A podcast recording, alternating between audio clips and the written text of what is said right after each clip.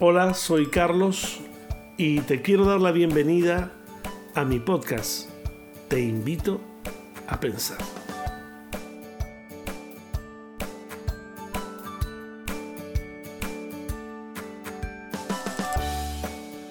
Cuidarme de forma adecuada no solo es bueno para mí, sino también para quienes me rodean.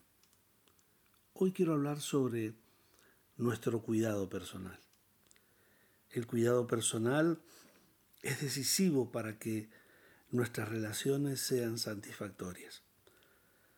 Si no lo tomas en cuenta, en cualquier momento te encontrarás tal vez en una situación en la cual no puedas salir tan fácilmente por un poco de aire en tus relaciones y vínculos personales.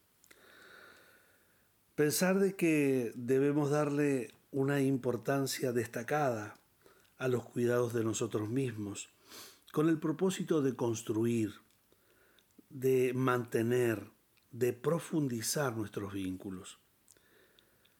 Ahora, ¿qué significa cuidarse de manera adecuada a uno mismo? Pensemos en nuestra persona como una gran batería. Esa batería que mm, tiene terminales y también a la vez puede tener tomacorrientes en los cuales otros pueden abrevar o tomar de esa corriente. Satisfacer también las necesidades de otro a través de nuestra propia energía. Estaremos tal vez correctamente cargados en la medida que mantengamos esos terminales superiores en conexión con Dios. Cuando el amor de Dios te recarga cada día, tú puedes transmitir ese amor a otros. En cambio, si permites que la ira o el resentimiento deterioren tu conexión con el canal de provisión de Dios, o si te ocupas tanto cuidando a otros que llegas al punto de olvidar conectarte sistemáticamente al poder y a la sabiduría del cielo. ¿Qué va a pasar? ¿Qué va a suceder? Pronto seremos una batería muerta e inútil. El buen cuidado de nosotros mismos asegura que nuestros niveles de energía se mantengan altos, lo cual nos permite seguir bendiciendo a otras personas. Estoy convencido de que el buen cuidado personal es el paso que más transformación produce en las personas que concurren justamente a la presencia de Dios y pueden obtener de allí esa energía necesaria para alcanzar el nivel que Dios quiere que tengamos.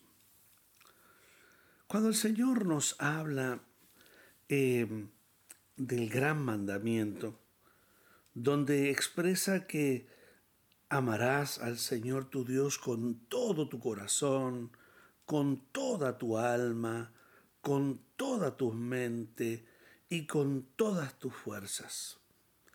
Y el segundo es semejante, dijo, ama a tu prójimo como a ti mismo. Por eso necesitamos prestar atención justamente a esto que el Señor nos dice hablando justamente del corazón, hablando de nuestra alma, hablando de nuestra mente y hablando de nuestra fuerza.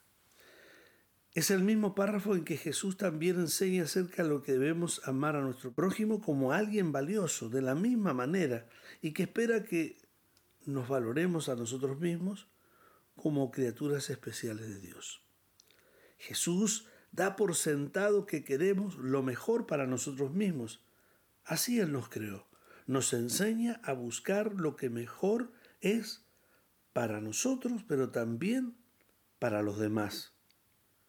Cuando amas a Dios con todo tu ser, Él lo colma y lo hace rebosar de su amor maravilloso. Puedes dar a otros de lo que abunda. Esta es una vida armoniosa, la única vida que vale la pena vivir. Sin embargo, observemos algo importante, que si no cuidamos de nosotros mismos, no tenemos abundancia para dar. Si no tienes un excedente, te resultará muy difícil cuidar a otros y será casi imposible obedecer al mandato del Señor. Si tú y yo queremos tener una vida sana y satisfactoria, las tres metas deben mantenerse en equilibrio. Amar a Dios y a los demás con la misma energía que nos amamos a nosotros mismos. Debemos ocuparnos de esto. Jesús vinculó el amor de Dios de manera estrecha con el amar a los demás, como nos amamos a nosotros mismos. Y es lógico pensar que cuidarnos es prestar atención a los cuatro aspectos que él mencionó en una forma explícita, clara. Primero él dijo, con todo el corazón, ese es el aspecto espiritual. También habló de que, y mencionó el alma, ese es el aspecto emocional. También el Señor menciona la mente, ese es el aspecto intelectual. Y también las fuerzas, ese es el aspecto físico. En una palabra, Dios espera que cuidemos todo nuestro ser y nuestra armonía con el Creador. La mayoría de las personas, por supuesto, espera y sabe claramente, tiene una, idea eh, acabada de lo que significa cuidar su cuerpo. Más ahora, hoy con el avance científico, eh, se han advertido las consecuencias de no eh, tener cuidados con nuestro físico. Aunque a veces no lo hagan con mucha eficiencia, la gente tiene menos, al menos una idea de lo que deberían hacer.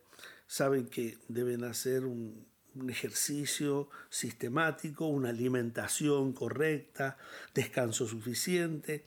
Incluso aunque no estén ocupándose del aspecto físico eh, de la manera que deberían hacerlo, reconocen la importancia de cuidar su cuerpo. La mayoría también reconoce la necesidad de mantener una mente aguda. Saben lo importante que es una buena educación, el desarrollo de la capacidad de pensar, el hábito de la lectura. También esto, aunque no pongan en práctica sus buenas convicciones, admiten sin problema la importancia del aspecto intelectual en las personas. Aún hoy en día se ha descubierto que eh, científicamente que previene la actividad mental, intelectual, muchas enfermedades, o al menos las atenúa, muchas enfermedades de índole eh, neuro, eh, neurológicas. Así que estamos diciendo que la mayoría de las personas que cultivan la fe tienen alguna idea acerca de lo que significa cuidar el espíritu.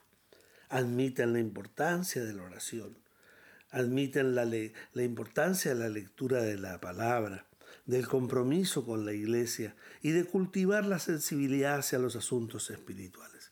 En cambio, cuando se trata de las emociones, es decir, del alma, la gente se queda un poco en blanco. La mayoría tal vez no tienen ni idea de lo que significa. En consecuencia, se ocupan muy poco de lo que se refiere a cuidar el aspecto emocional de su persona. Pocos entienden el papel de las emociones en nuestra persona. Llámese emoción también a pasión. Cuando en algún pasaje de la Escritura se habla del gran profeta Elías, dice que Elías era un hombre sujeto a pasiones. La pasión es una emoción. Nos damos cuenta en qué forma nos diseñó Dios para que funcionáramos, como seres también emocionales.